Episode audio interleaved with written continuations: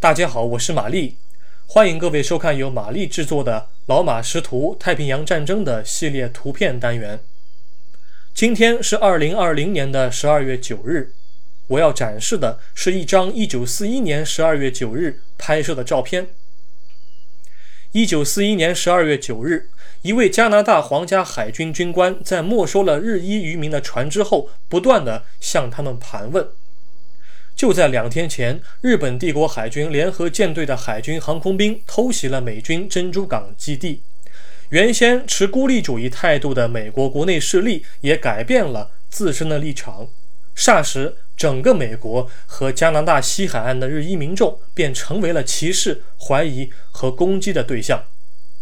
这幅照片中有三个人，中间这位加拿大皇家海军军官似乎是刚问完问题。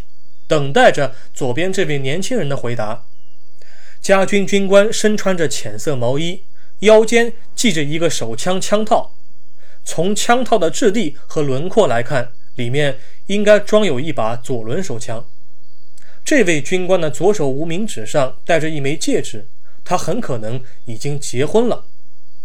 军官双手展开着一张对折多次的旧纸，而且纸张并非只有一层。粗看上去，纸张上似乎裹着一层环状的印记，但只要细心观察，我们就能够发现，这些环状的印记更像是照片本身沾染了指纹所致。照片右侧是一位长者，身穿黑色上衣，左手传着一张纸，双手轻拿着一顶礼帽，微微皱眉，表情有些凝重，欲言又止。照片左侧是一位年轻人，他的发型还没有整理好，左手叼着一支快抽完的香烟，右手扶在栏杆上。他看着军官手中的旧纸，感到毫无头绪。年轻人穿的不多，是三人中唯一一位没有穿毛衣的。但只要细看年轻人那苍老的双手，我们便能得知他应该已经做了许久的渔民了。整张照片的光线分布比较均匀，也许是因为阳光比较充足，所以照片中的人物在十二月也着装单薄。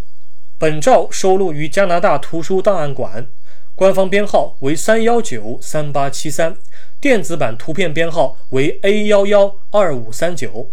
感谢您收看今天的节目，我们过几天再见。